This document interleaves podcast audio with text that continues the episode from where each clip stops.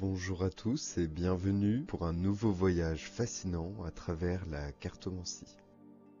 Asseyez-vous confortablement, ouvrez votre esprit à l'inconnu et laissez-vous guider par la magie des cartes.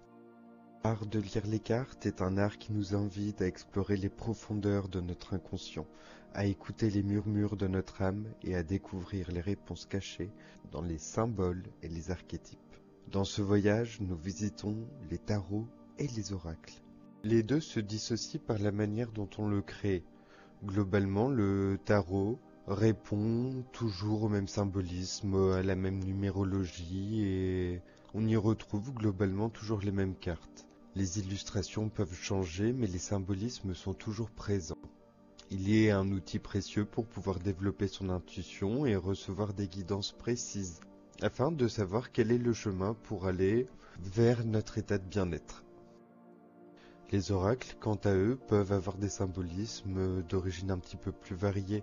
Certains vont reprendre les symbolismes anciens égyptiens, là où d'autres vont reprendre les symbolismes anciens celtiques, là où d'autres vont reprendre le symbolisme de tatouages plutôt modernes. Ça va vraiment dépendre. D'autres oracles également sont directement des manifestations de canalisation de certains auteurs, ou l'héritage de canalisation d'anciens mages oubliés.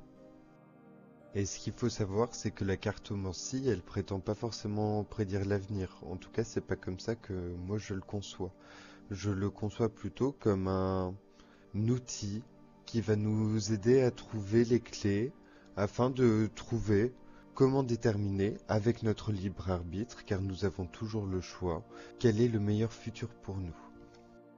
C'est plutôt là finalement pour nous guider sur le chemin de notre volonté, de notre liberté, c'est là pour nous donner des clés pour comprendre les défis, les opportunités et les leçons qui se présentent à nous. Pour moi, la, la cartomancie a eu un autre atout.